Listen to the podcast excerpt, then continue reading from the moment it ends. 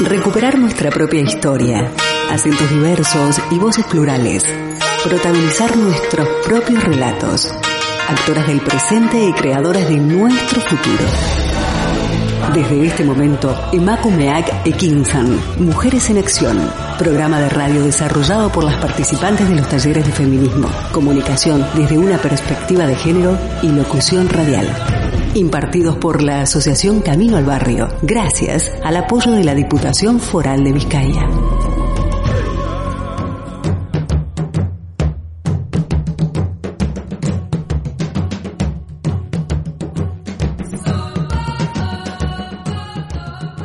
Una cordial bienvenida a todas nuestras radioescuchas. Como cada miércoles, es un gusto compartir con vosotras una nueva edición de Macumea Kikinsan Mujeres en Acción.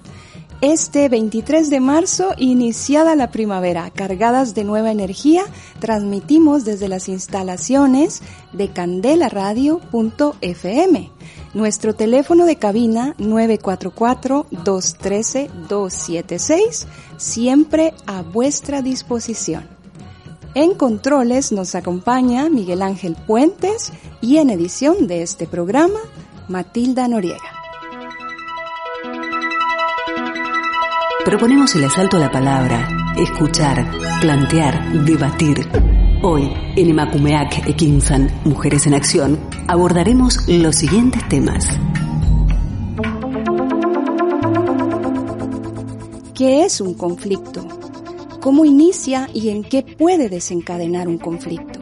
Este jueves 24 de febrero de este 2022 iniciábamos el día con la noticia de un episodio bélico en curso a gran escala, la invasión rusa de Ucrania. Hoy, en Emakumea Kekinsan Mujeres en Acción, nos enfocamos en la temática, cómo se lee el conflicto Rusia-Ucrania desde una perspectiva latinoamericana. Sabes que este conflicto forma parte de la guerra ruso-ucraniana comenzada en 2014. ¿Es de tu interés conocer cómo aborda el territorio latinoamericano este conflicto? Te invitamos a permanecer con nosotras en esta hora de programa a través de candelaradio.fm para ir descubriendo aspectos importantes de la mano de nuestros invitados quienes con la mayor y mejor disposición han accedido en acompañarnos esta tarde. Pero antes de presentarlos y dar inicio, queremos compartir con vosotras un primer tema musical. Era 1997 el año que publicó Atrapados en Azul, un disco que lo hizo famoso de golpe en España y América, canciones varias que miraban atrás Hace 20 años vivías atrapado en gris para ajustar cuentas desde el presente con una frase en su canción más emblemática, que sirvió de bala fantasma a toda una generación. Esto es, Papá, cuéntame otra vez, a cargo de Ismael Serrano. Papá, cuéntame otra vez ese cuento tan bonito de gendarmes y fascistas y estudiantes con flequillo y dulce guerrilla urbana en pantalones de campana y canciones de los Rolling y niñas en minifalda. Papá, cuéntame otra vez todo lo que os divertisteis, estropeando la vejez a oxidados dictadores y como cantaste al vez y ocupasteis la Sorbona en aquel mayo francés en los días de vino y rosas. Papá, cuéntame otra vez esa historia tan bonita de aquel guerrillero loco que mataron en Bolivia y cuyo fusil ya nadie se atrevió a tomar de nuevo. Y como desde aquel día todo parece más feo Papá, cuéntame otra vez que tras tanta barricada y tras tanto puño en alto y tanta sangre derramada, al final de la partida no pudisteis hacer nada y bajo los adoquines no había arena de playa. Fue muy dura la derrota, todo lo que se soñaba se pudrió en los rincones, se cubrió de telarañas. Y ya nadie canta al vent, ya no hay locos, ya no hay parias, pero tiene que llover, aún sigue sucia la plaza. Queda lejos aquel mayo, queda lejos San Denis, que lejos queda Jean Paul Sartre, muy lejos aquel París. Sin embargo, a veces pienso que al final todo dio igual, las hostias siguen cayendo sobre quien habla de más. Y siguen los mismos muertos, podridos de crueldad ahora mueren en Bosnia, los que morían en Vietnam, ahora mueren en Bosnia, los que morían en Vietnam, ahora mueren en Bosnia, los que morían en Vietnam.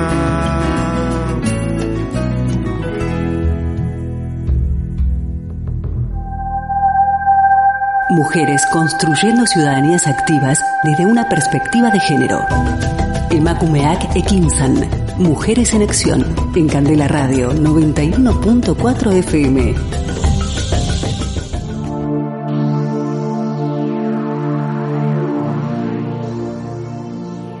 Si algo define la canción de autor es conectar con sueños y anhelos colectivos con estas palabras de Ismael Serrano, estamos de vuelta en Emacumea Quinzan Mujeres en Acción para dar inicio a nuestra temática cómo se lee el conflicto Rusia-Ucrania desde una perspectiva latinoamericana. Para ello nos acompañan Daniel Matul Morales, hombre maya quiché de Guatemala, posee un doctorado en un postdoctorado en filosofía en La Habana, Cuba. Es doctor en educación con grados académicos en administración pública y derecho. Daniel Matul Morales es también el más reconocido filósofo maya de Mesoamérica en la modernidad creador de programas de posgrado como el doctorado en investigación en educación y el doctorado en estudios mesoamericanos en el CUNOC USAC, Centro Universitario de Occidente, Universidad de San Carlos de Guatemala. Posee una amplia producción literaria en la que destacan libros como Cosmovisión Maya y En Sueños del Maíz. Daniel, muchas gracias por acompañarnos esta tarde en Emacumea Quequinzan Mujeres en Acción. Pues a ti, Matilda, agradecerte la generosa presentación. No había necesidad de hacer todo un recorrido por una modesta participación, aunque en el doctorado de educación en investigación en el CUNOC eh, mi contribución eh, fue colectiva. Entonces, eh, estoy muy agradecido con esa generosa presentación. Muchas gracias Daniel por acceder y acompañarnos en lo que será una maravillosa entrevista. También está con nosotros. Así lo esperamos.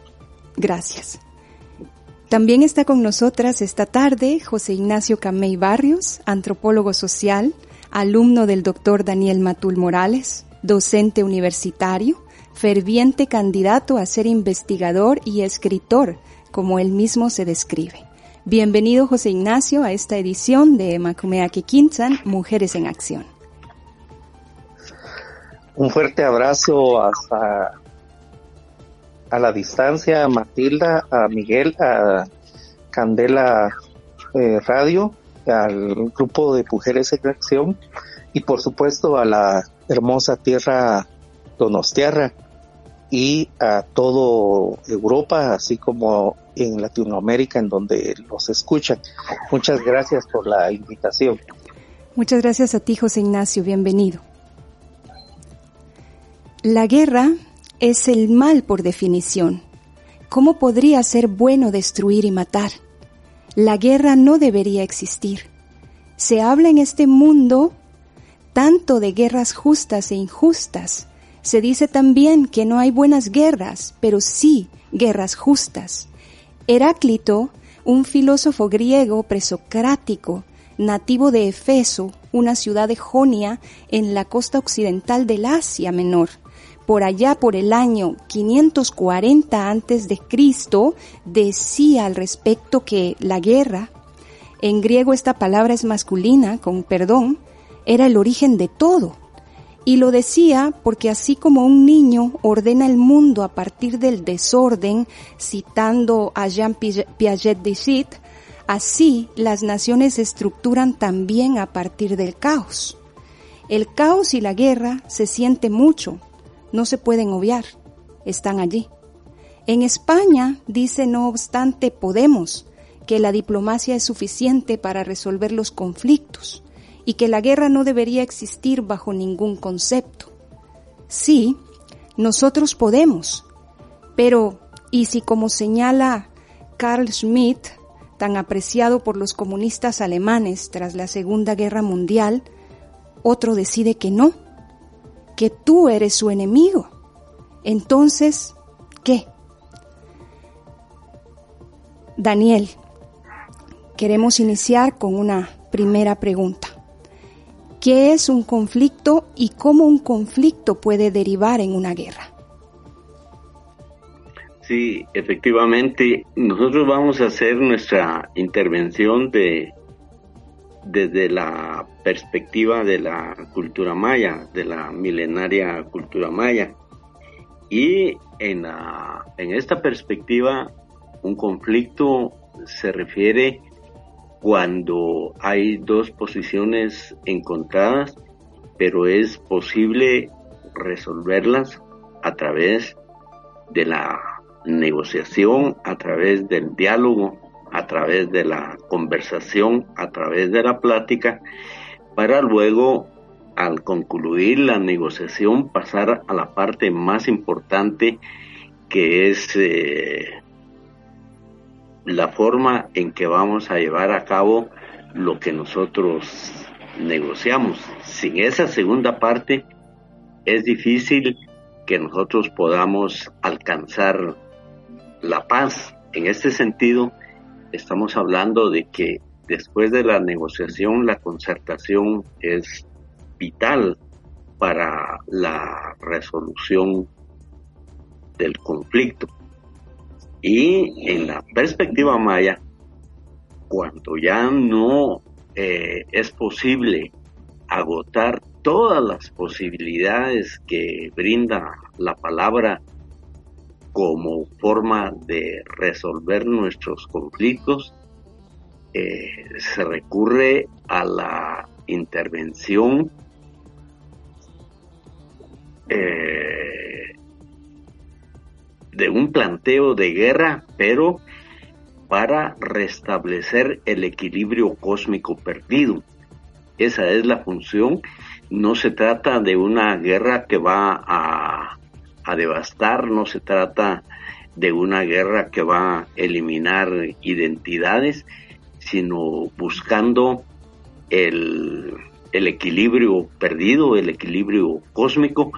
Esa es la, voluntad, la virtud de un guerrero que no tiene el sentido guerrerista de ser una avanzada militar, sino desde el punto de vista, reitero, eh, por nuestra cultura ligada íntimamente a las relaciones con el universo, cualquier conflicto es una amenaza a que se pierda el equilibrio cósmico y se pueda desencadenar una guerra.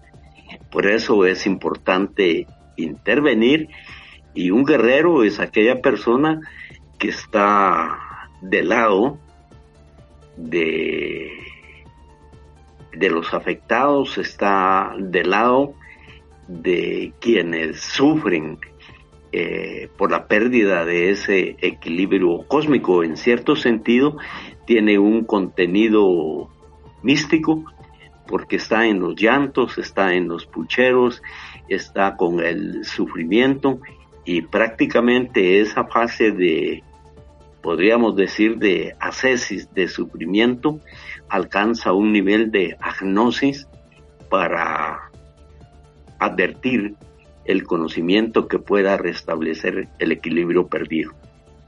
Muchas gracias por su respuesta, Daniel. José Ignacio, ¿cuál es tu opinión al respecto de esta pregunta? Bueno, en un inicio creo que eh, no va a ser muy agradable mi respuesta, porque yo mantengo una teoría en donde el ser humano tiene un depósito genético de maldad. Entendiendo la maldad desde el punto de vista eh, no solo occidental, sino de repente un poco religioso. Pero me refiero a que como todo animal, que no lo hemos dejado de ser, los seres humanos tenemos un vínculo directo en determinados momentos con la agresividad, con la violencia, con la reacción, con la emoción desmedida que nos puede llevar a conflictos. Desde ese punto de vista, me imagino que hace unos 250 mil años, cuando se plantan o surgen o para muchos son creados o evolucionan o son producto de un material genético alterado, como hay teorías también. Pero lo cierto es que cuando surgen los primeros eh, homínidos y, y, que dan paso a, todas las diversificaciones de, de, de humanos, por, por utilizar ese término para entendernos, seguramente el conflicto ya estaba ahí. Y desde el primer momento en que eh, esos humanos compartieron con otros, desencadenaron eh, situaciones aún sin el lenguaje en relación a disputarse la comida, en relación a disputarse un pequeño territorio, en lugar a, en, en cuanto a disputarse una pequeña cueva a una pareja, eh, quiero suponer que ese, ese conflicto de, referente a una pareja fue de ambos, de ambas vías, porque siempre se refiere a que, a que hubo, existió un machismo eh, originario, aunque no creo que haya sido así. Muchas culturas milenarias son primeramente matrísticas. Entonces, lo cierto es que ese conflicto eh, viene desde la naturaleza humana. Y cuando el conflicto obviamente eh, deja el punto focal en donde está ubicado y que puede resolverse, como bien lo dijo el doctor Daniel, a través de una reconversión de intereses y de adecuarnos a, a, los mutuos anhelos y poder resolver eh, algo que nos causa discordia, obviamente desencadena en algo mayor. Son muchos años los que acabo de mencionar, 250 mil años. Entonces ahora, en el año 2022, de repente nos quedamos en, en, interpretar una guerra que a veces ninguno le encontramos un sustento o no podemos eh, buscar los orígenes.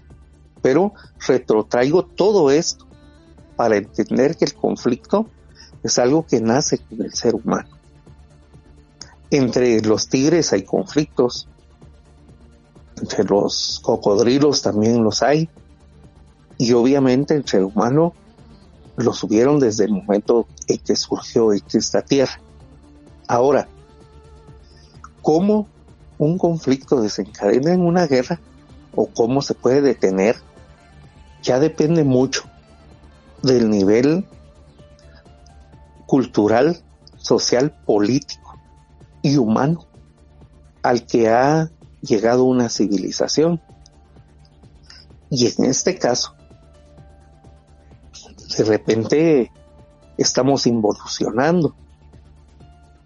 porque sociedades como las, la Maya, por ejemplo, que, siguiendo la línea de, Daniel, eh, entendían la guerra como una oportunidad para imponerse frente a otro centro periférico, pero la guerra implicaba fundamentalmente llegar al gran señor o a Jau de ese centro periférico.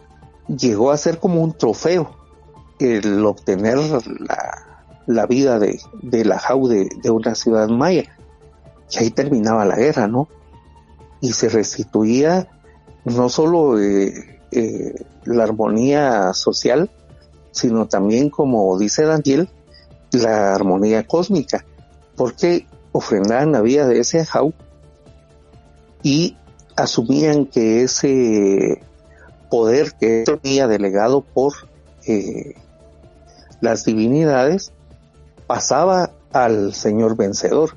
Y esto de las guerras en el imperio en el imperio maya aconteció muchísimos años después de la plenitud de esa de esa sociedad hasta que hubo contacto con otros eh, grupos humanos que tenían una visión más guerrerista de, la vida, ¿no? Entonces, eh, ahora, la guerra parece ser resultado de un conflicto no resuelto y fundamentalmente el tema al que nos referimos, y de repente después lo vamos a analizar, existe un conflicto originario que pudo haber sido resuelto y no se hizo. José Ignacio, eh, agradecemos también eh, tu respuesta. Daniel, ¿cómo la pertenencia identitaria lleva a la defensa del territorio? Es que lo que sucede es que nosotros tenemos un concepto más allá de el territorio y estoy dando mi respuesta desde la cultura maya. En el, en el territorio es más eh, fundamentado en la materialidad. En cambio, nosotros preferimos llamarlo el lugar, porque es el lugar donde surge la poesía, es el lugar donde surge la historia, es el lugar donde surgen las relaciones sociales, las relaciones políticas, es en el lugar donde se lleva a cabo la socialización del ser humano, es en el lugar donde se forma la personalidad, es en el lugar donde se genera eh, la educación, el aprendizaje. Es decir, el lugar es eh, la fantasía más hermosa del ser humano para iniciar consolidar y desarrollar su identidad. Es el lugar desde donde el cual se observan las estrellas y hay una íntima relación con el mundo celeste, de tal manera que desde el lugar se forma una identidad de reconocimiento espiritual con la Madre Tierra y de reconocimiento espiritual con, el universo. De manera que la identidad de la que estamos hablando, y perdón por insistir en esto, es que la identidad de nuestros pueblos eh, llamados indígenas es una identidad que tiene que ver con lo cósmico. Por ejemplo, mi identidad como como maya, no puedo hablar de esa identidad maya si no hablo de la Vía Láctea, porque justamente ahorita estamos eh, desarrollando esta entrevista eh, desde Candela Radio, pero estamos ubicados en la Vía Láctea. Allí estamos en la Vía Láctea. El sistema solar, la Tierra y Radio Candela está en la Vía Láctea. Desde ahí estamos transmitiendo. Los conflictos se dan también en medio de la Vía Láctea. No podemos ser ajenos a, las energías, a, los procesos de relación con todo nuestro sistema eh, de universo, nuestro sistema cosmos. Y justamente una guerra se ocurre, ocurre cuando nos apartamos de esa identidad cósmica, cuando nos apartamos de esa identidad que no sé eh, si también viene directamente para realizar el propósito espiritual del universo. Y el propósito espiritual del universo no es más que la paz, no es más que la armonía, no es más que la concordia, no es más que la ternura, no es más que desarrollar en toda su dimensión eh, el amor. Pero estamos hablando de el amor como un punto fundamental de energía. Y justamente lo que estamos viendo en este momento en el conflicto que está planteado en Europa es un conflicto alrededor de la energía, pero de una energía propiamente material. Entonces, en el fondo, lo que la identidad permite es ampliar nuestro concepto de vida, nuestro concepto de tierra como madre, ampliar nuestro concepto de universo como el fundamento espiritual de todos los pueblos y culturas. Lo que sucede es que hay conflictos que se llevan a cabo a partir de entender el mundo y la vida desde una posibilidad antropocéntrica, que sería el caso de estas civilizaciones de Occidente que pautaron su conducta, que pautaron su vida en la búsqueda y en el afán de la riqueza, y que a última hora, después de la caída del muro de Berlín, desarrollan todo un contenido y un concepto de lo que es eh, una posibilidad más allá del capitalismo que conocemos provisionalmente como neoliberalismo y que conocemos como globalización, cuya función es el enriquecimiento material, enriquecimiento dinerario sin fin.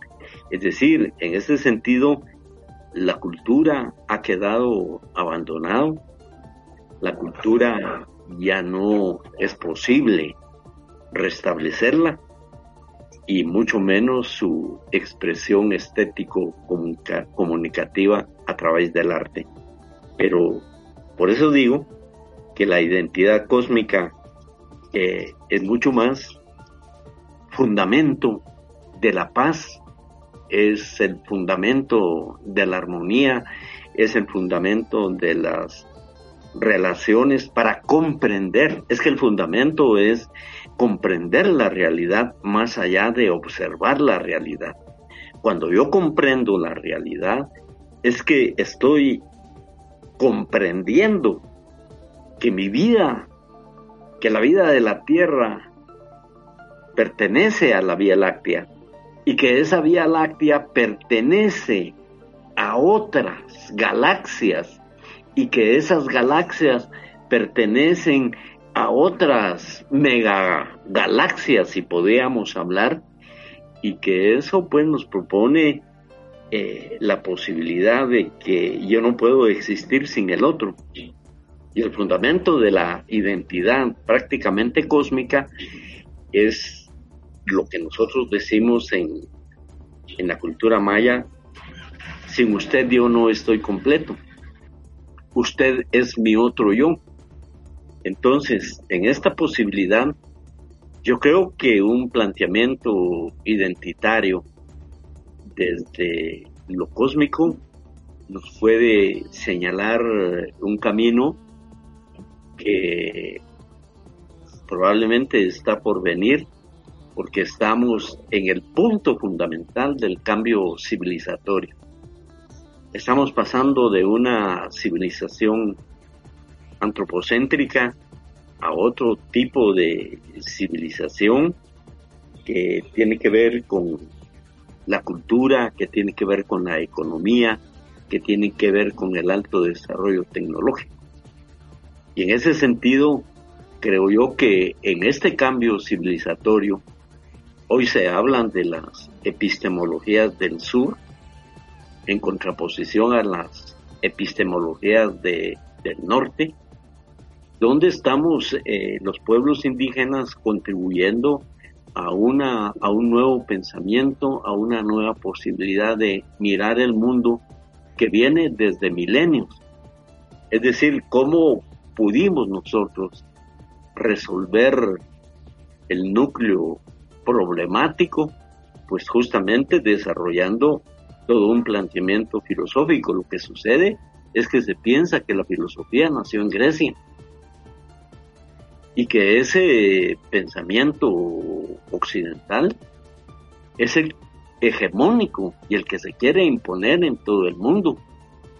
Y ahí estamos encontrando una de las razones que originaron este conflicto que ahora nos tiene a todos eh, sufriendo de una u otra manera de la expansión de la cultura de Occidente que busca que busca consolidarse como hegemónica en el mundo. Luego, eh, nosotros creemos que hay otras posibilidades para resolver este conflicto en el punto más importante del cambio civilizatorio.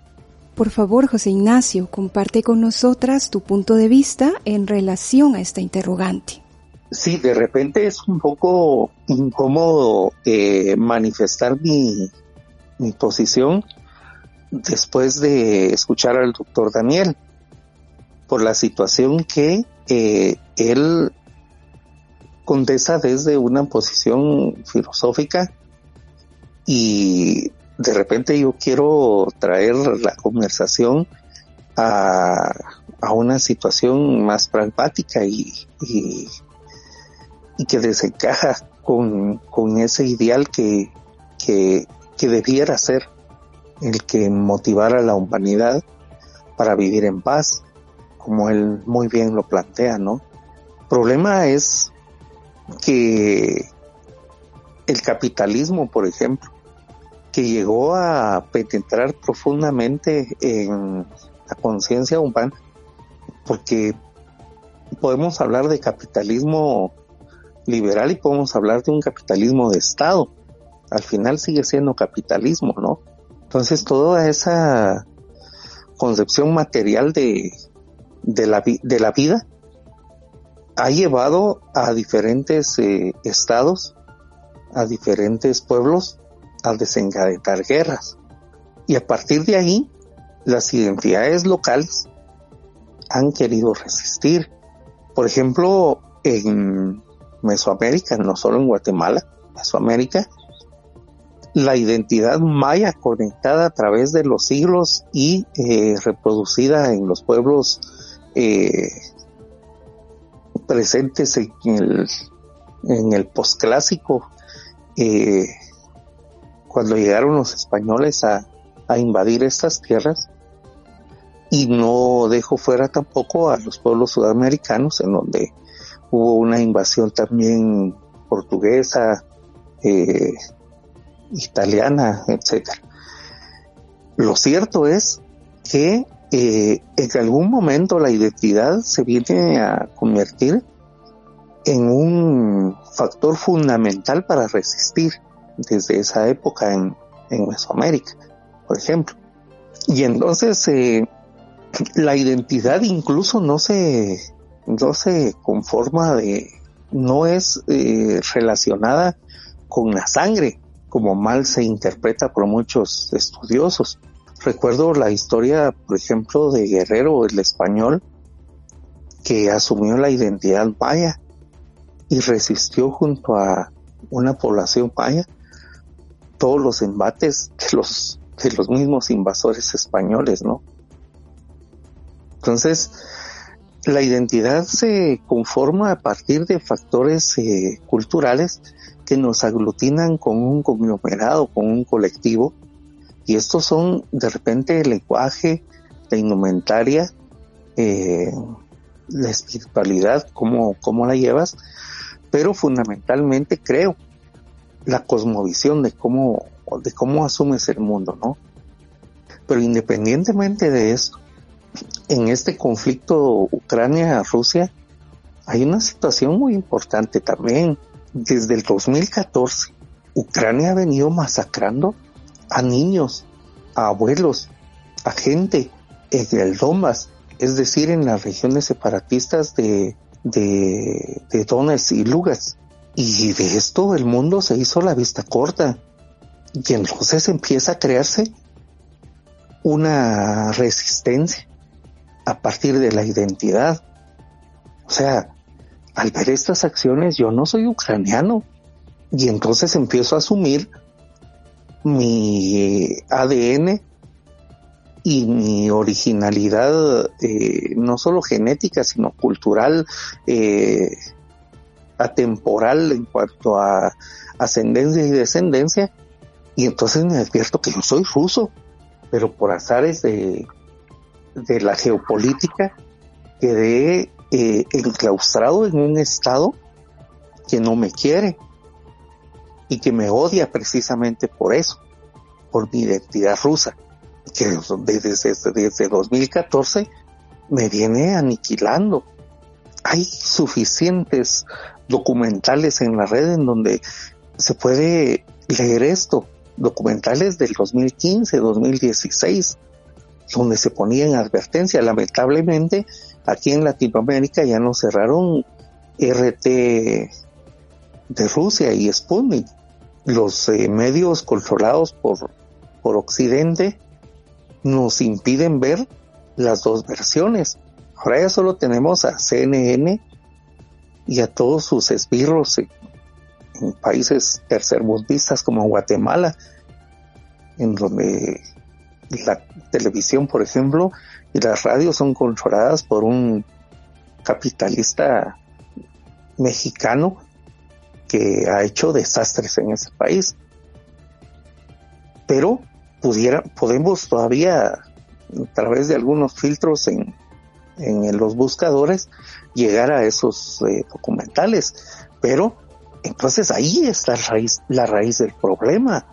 La raíz del problema es esa, es identitaria, porque en un momento estos pueblos que fueron hostigados desde 2014, que están siendo asesinados desde esa fecha, que estaban sufriendo un genocidio, dijeron basta y acudieron a la madre patria y dijeron, por favor ayúdennos, ya no podemos más. Y viene una reacción de la madre patria que yo no puedo asegurar si fue por defender identidad o porque fue una oportunidad para otros otros fines y objetivos. Esa es otra historia. Pero, por ejemplo, acá tenemos nosotros un antecedente histórico.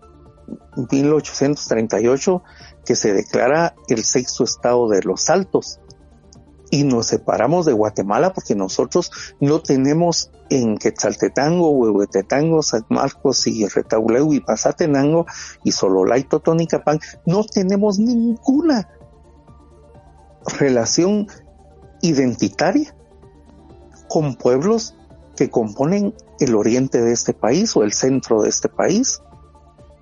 Y entonces hubo una, una acción separatista, incluso validada por el Congreso Centroamericano, pero de ahí nos invaden, nos invaden y nos destruyen. Entonces yo digo, si en ese momento hubiéramos llamado a México y de repente nos responde el imperio de, de, de Iturbide y nos defiende, nosotros fuéramos parte de México o siguiéramos siendo independientes. Eso es acudir a una identidad. Eso es como una identidad tiene una relación sumamente importante para defender un territorio. Y esto es lo que está sucediendo. En este territorio vivimos rusos. Donetsk y Lugansk. En el Thomas. Entonces, madre patria, auxílianos. Ahora, la razón por qué eh, acudir a defender la identidad desde lo militar, eso solo lo sabrá don Vladimir. Es de este modo que concluimos la primera parte de nuestro programa Emakumea Kikinsan Mujeres en Acción y compartimos con vosotras un segundo tema musical. Nacido el 9 de marzo de 1974 en la ciudad de Madrid, perteneciente a la nueva generación de cantautores aparecida en los años 90, recoge influencias de Joan Manuel Serrat, Luis Eduardo Auté, Joaquín Sabina y Silvio Rodríguez, así también de poetas como Luis García Montero y Mario Benedetti. Explora el género de la canción protesta. Las dejamos con México Insurgente, interpretada por Ismael Serrano. En el estado de Chiapas, muy cerca de Guatemala, las masas de campesinos se han levantado en armas. El subcomandante Marcos se llama aquel que les manda y lucha junto a los indios para liberar la patria. Los milicos le persiguen y quisieran que acabara como aquel héroe del pueblo, comandante Che Guevara. El primer día de enero bajaron de las montañas guerrilleros zapatistas para lanzar sus proclamas. Piden tierra y libertad como Emiliano Zapata y a lomos de su caballo toda América cabalga. Los hijos de mil derrotas y su sangre derramada van a reescribir la historia y han empezado por Chiapas.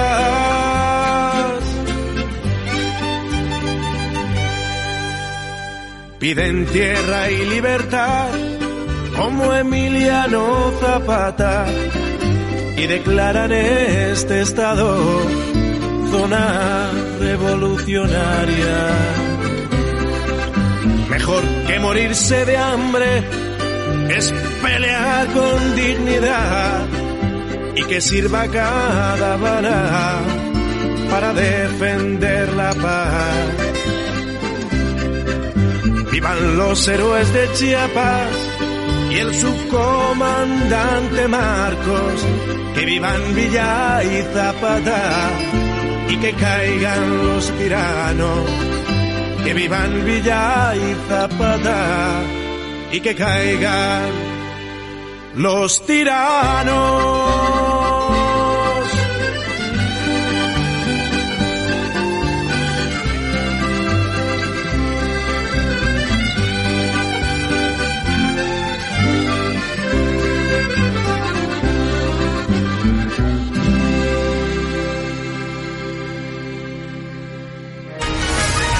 Actoras del presente y creadoras de nuestro futuro.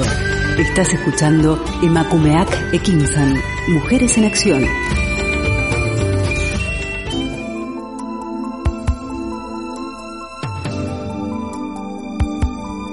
Estamos de vuelta para iniciar con la segunda parte de nuestro programa, Emakumeak Ekinsan, Mujeres en Acción. Gracias por continuar en sintonía a través de candelaradio.fm, este y cada miércoles. Nuestro teléfono de cabina 944-213-276, siempre a vuestra disposición. Pueden encontrar este y todos nuestros programas también en Spotify, iTunes, Google Podcast e iVoox. Es fácil decir que todos estamos contra la guerra y seguramente es verdad en la inmensa mayoría de los casos. La política es poliédrica y cada uno verá lo que dice desde el prisma que le convenga. Tanto los defensores del conflicto como los que se oponen defenderán sus posiciones como las más correctas en el camino de la paz. Sin embargo, en cada país serán los gobernantes quienes marcarán la pauta a seguir y las consecuencias de esas decisiones pasarán sobre todos. Según datos estadísticos, la guerra Rusia-Ucrania ha cobrado un aproximado de 15.000 vidas, 1.900 personas heridas y 3 millones de personas desplazadas. Incluso la peor guerra llega a su fin. A veces, como en 1945, el único resultado es una lucha a muerte. Sin embargo, la mayoría de las guerras terminan en un trato que no satisface a nadie por completo, pero que al menos pone fin al derramamiento de sangre. Y a menudo, incluso después de los peores y más amargos conflictos, las dos partes reanudan gradualmente su antigua relación menos hostil. Daniel, ¿cómo se puede leer la geopolítica desde los tres intereses de potencias, en este caso Estados Unidos, Rusia y China? Lo que estamos eh, viviendo, insisto, en este cambio de época histórica, es que esta, esta guerra ya no está planteando una guerra como se entendía en el pasado, una guerra entre la cortina de hierro y el mundo capitalista. Pero que con sorpresa después nos enteramos que en la, detrás de la cortina de hierro, es decir, en la Unión de Repúblicas Socialistas Soviéticas, lo que había en el fondo era un capitalismo de Estado y que luego en el después de la caída del muro de Berlín pues hay una posibilidad como todos sabemos que la OTAN es la carta principal de los Estados Unidos de América en Europa y que esa avanzada permitía provocar a Rusia para mantener la industria de la guerra, que es uno de los aspectos fundamentales, pero con sorpresa nos encontramos que en esta nueva dimensión hay una alianza muy profunda entre la China y Rusia para debilitar el expansionismo de la cultura de Occidente.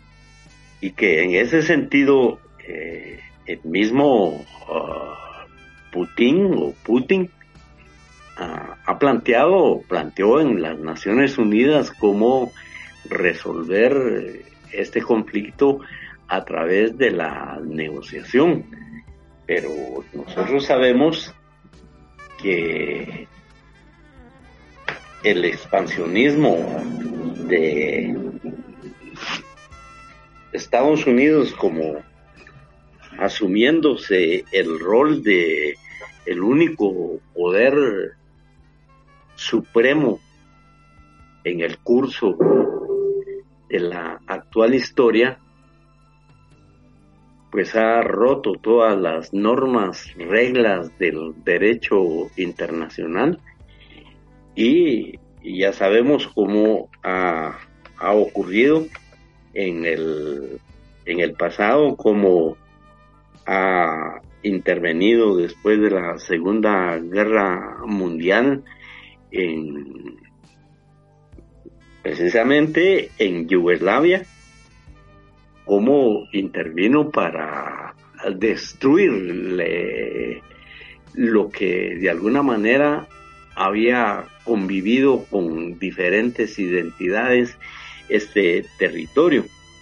Pero después nos dimos cuenta de cómo entró en Afganistán, en Irak, en Libia, y todo lo que ha ocurrido en, en nuestra América, especialmente en Guatemala, eh, nosotros habíamos logrado por lo menos una posibilidad democrática del 44 al 54 con un gobierno reformista de Jacobo Arben Guzmán.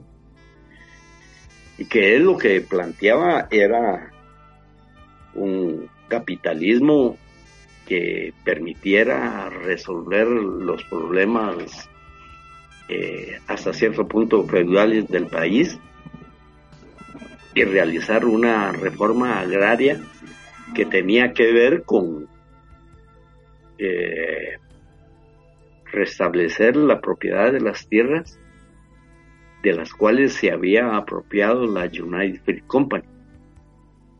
Y eso desencadenó la intervención imperialista en Guatemala y que hasta la fecha pues estamos en condiciones verdaderamente difíciles. Ese expansionismo del imperialismo norteamericano es frenado en este momento por la presencia de la alianza entre China y la Unión Soviética, que eh, ahí está planteada y yo creo que esa es una de las eh, grandes debilidades del imperio y las grandes debilidades también que hay en Europa, porque en ese momento notamos la ausencia de estadistas, de líderes políticos en Europa que puedan intervenir para la resolución de este conflicto. Y por supuesto que esta unidad entre la China y la Unión Soviética ha dividido también a, la OTAN. No todos están de acuerdo con la intervención militar que se proponen para iniciar una nueva escalada en búsqueda de mejores mercados y mejores posibilidades del capitalismo de Occidente en Eurasia.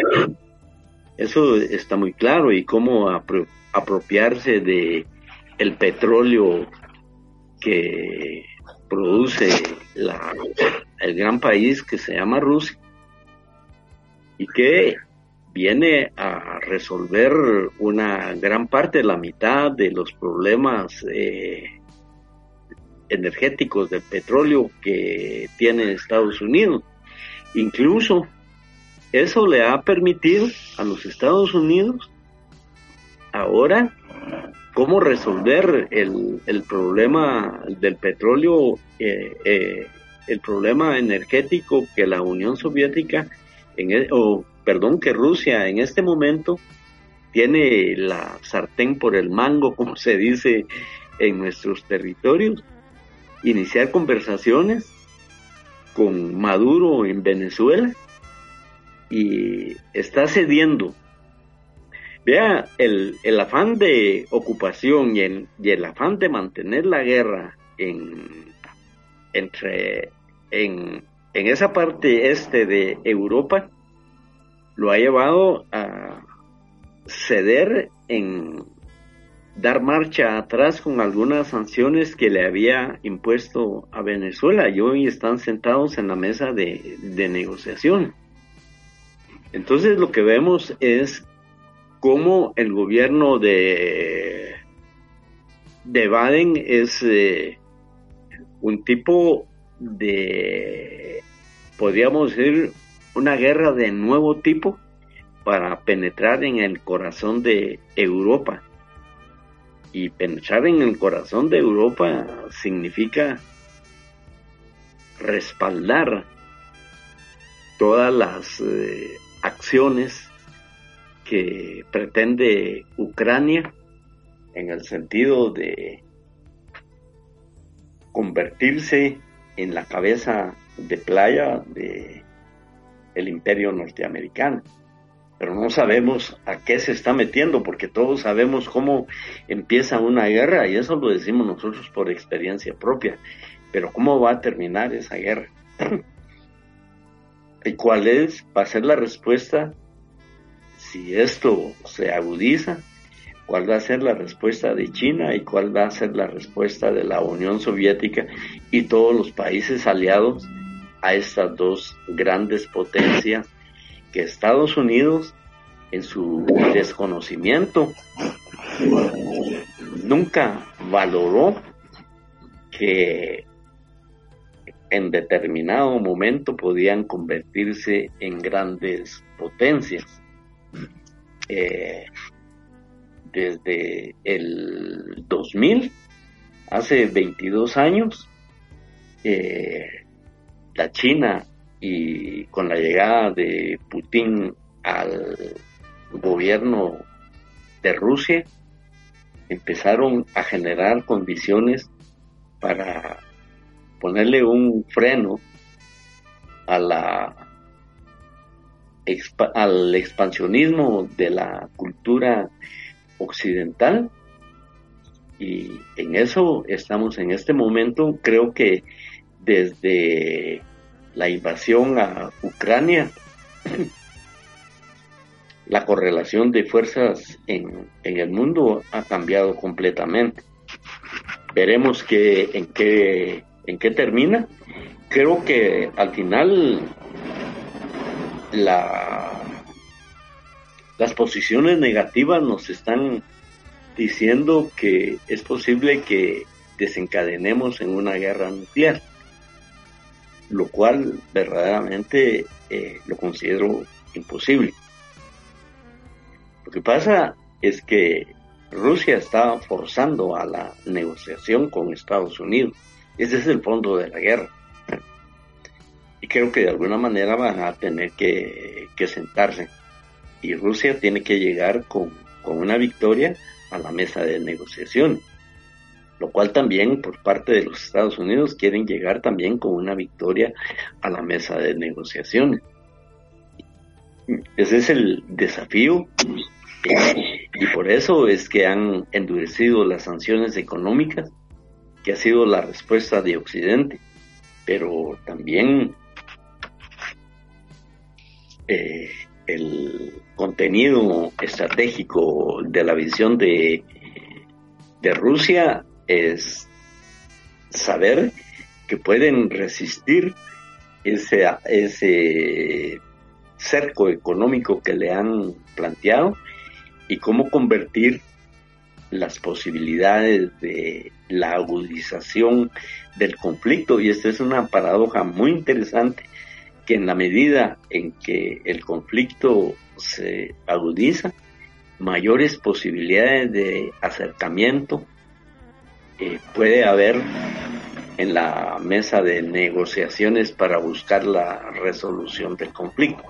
Yo no soy pesimista y pienso que no va a haber una tercera guerra mundial porque sería el desastre. Me recuerdo cuando le preguntaban a Albert Einstein, que por cierto en estos días acaba de cumplir un aniversario más de su nacimiento, creo que 100 años de haber nacido. Le preguntaban si cómo iba a ser la la Tercera Guerra Mundial. Y él contestaba que, no sé, dijo, cómo, cómo va a ser la Tercera Guerra Mundial. Lo que sé es que la Cuarta Guerra Mundial va a ser con macanas y palos, porque la Tercera Guerra Mundial iba a destruir una gran parte de la humanidad y que iba a terminar con todos los logros tecnológicos de la civilización para regresar a una cuarta guerra mundial con garrotes y con, y, con palos, de tal manera que lo que se está buscando es cómo llegar a la mesa de negociaciones. Y ahí no nos engañamos, no nos engañemos, porque el problema es entre la alianza chino-rusa eh, que es eh, la alianza de Asia-Pacífico con la OTAN en la alianza del Atlántico Norte. Y eso eh, es lo que esperamos, un desenlace por la vía diplomática en la negociación en esta guerra eh, de nuevo tipo, donde aquí la estamos enfrentando en América Latina a través de la gran capacidad que tienen los Estados Unidos con CNN, que dicen que es uno de los eh, medios de comunicación que ocupa un lugar en las Naciones Unidas y que es el vocero de las Naciones Unidas y de la OTAN, eh, con una gran desinformación, pero también de alguna manera hay un medio de comunicación que se llama Telesur, que está radicado en Venezuela, que también da la otra versión del capitalismo de Estado eh, ruso, para poder entender que lo que se busca es realmente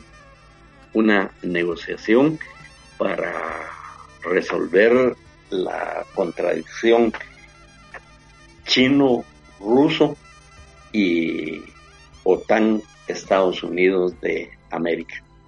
Ese sería mi punto de vista para ver esta relación que se me preguntaba al principio entre la alianza de China y Rusia. Gracias Daniel por su respuesta. José Ignacio, ¿deseas hacer alguna aportación al respecto?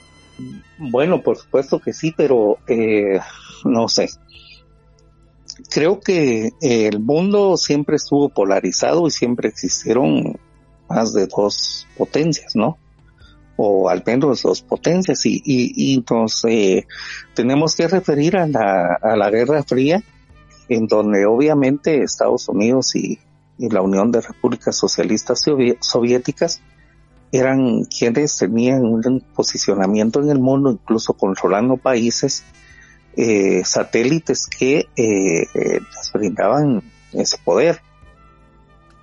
Y en 1991, si no estoy mal, que se consuman las 15 separaciones de, repúblicas soviéticas con su independencia, pues termina esto y el mundo llega a tener un, un, solo, un solo imperio, ¿no? Que es Estados Unidos. Y como realmente a mí solo me interesaría conocer Yellowstone e ir a ver a mi hermano Pablo Zoom a San Diego, pero fuera de eso, yo ya conozco Estados Unidos y no me gusta. Entonces no me importa si me niegan para siempre la visa. Y entonces les puedo hablar libremente y decirles que Europa actuó de una manera estúpida. ¿Cómo es posible que países como Alemania, como Inglaterra, como Francia, como España o Italia hayan caído en la manipulación gringa a través de el sistema de la OTAN? y que de hecho la sigan sosteniendo. Son países con más historia, son países con un fundamento cultural, social, político enorme, mucho más que el gringo, pero se subyugan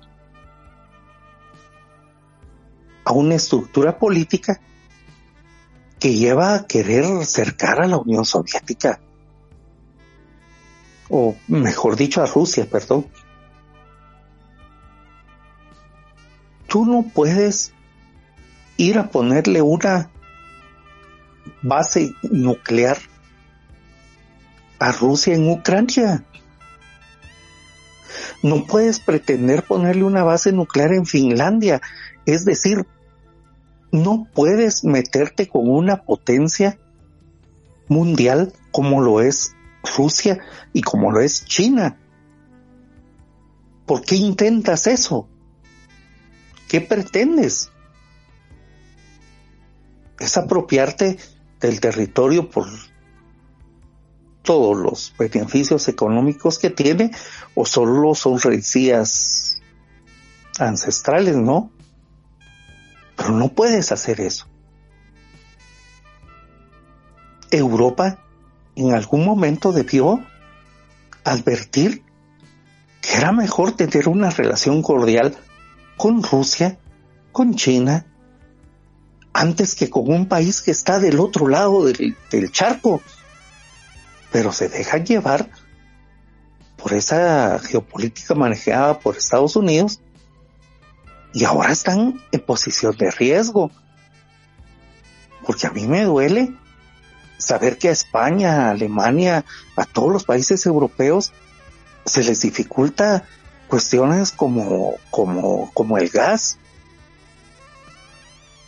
Están padeciendo las hordas que están saliendo huyendo de Ucrania. Y muchas consecuencias más. ¿Qué necesidad había de eso? O sea, tu vecino es Rusia, no es Estados Unidos. Entonces, ¿qué estás haciendo? Y China es el gigante dormido, pues. Esa es otra historia.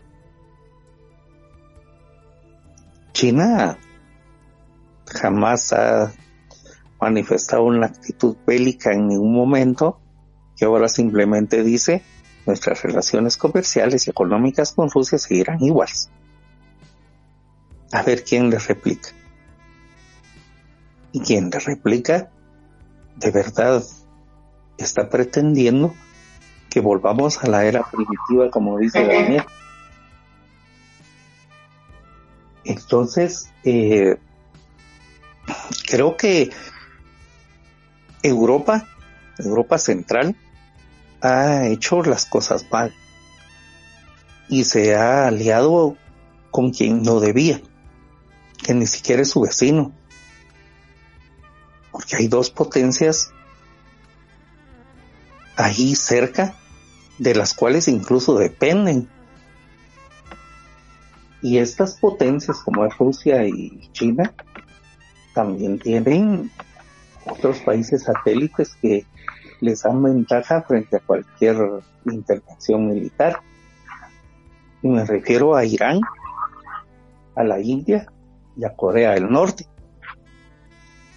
de verdad Europa no quisiera verse envuelta en un desencadenamiento de guerra eh, que lo propongan estas potencias.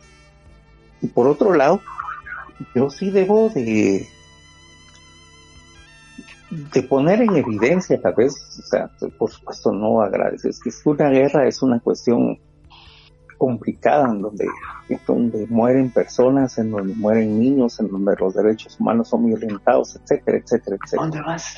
Entonces, tenga o no tenga un momento. Y lo que sí se debe poner en... obligatorio.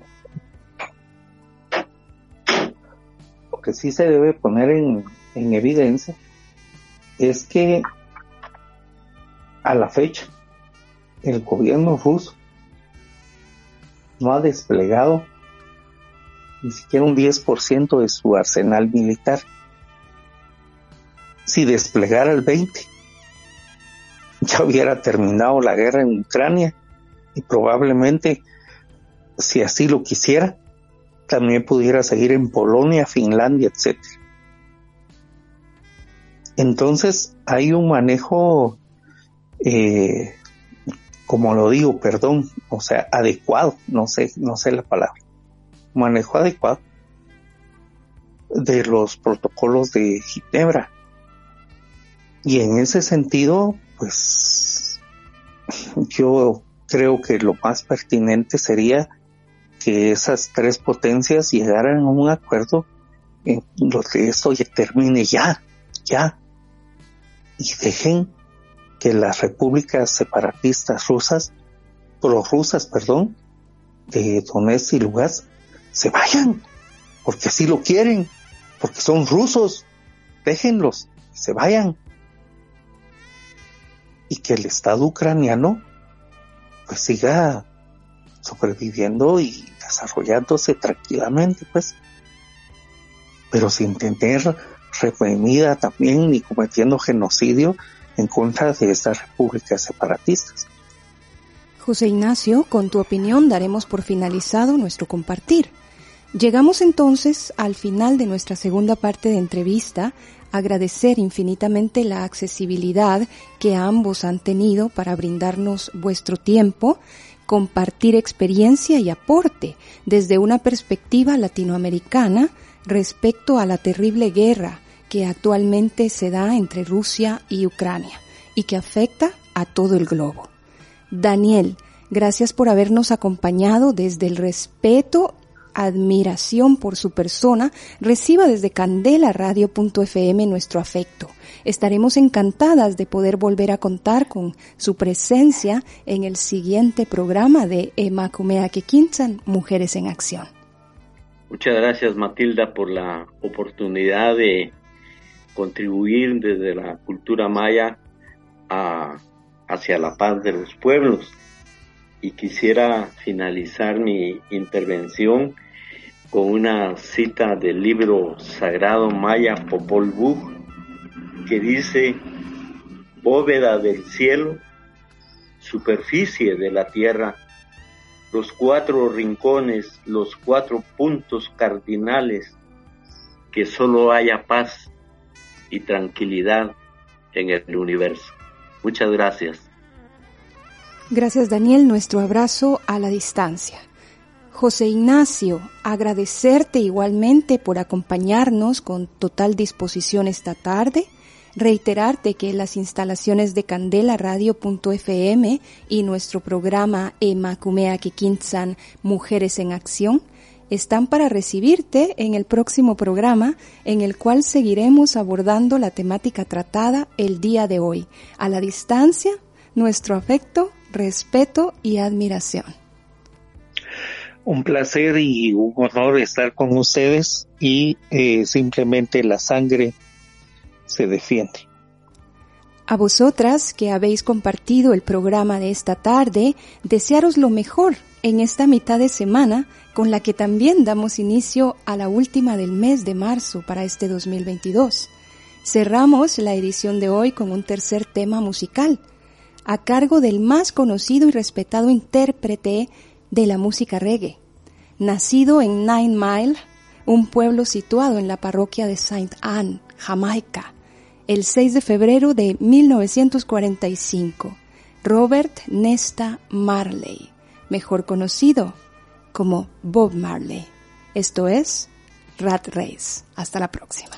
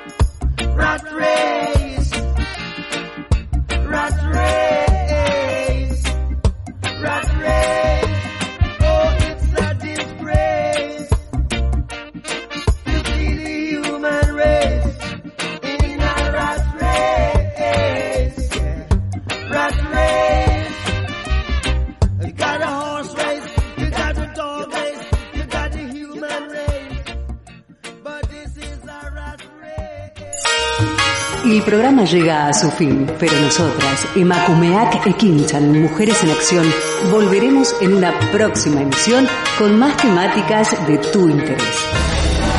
Aquí, en candelaradio.fm.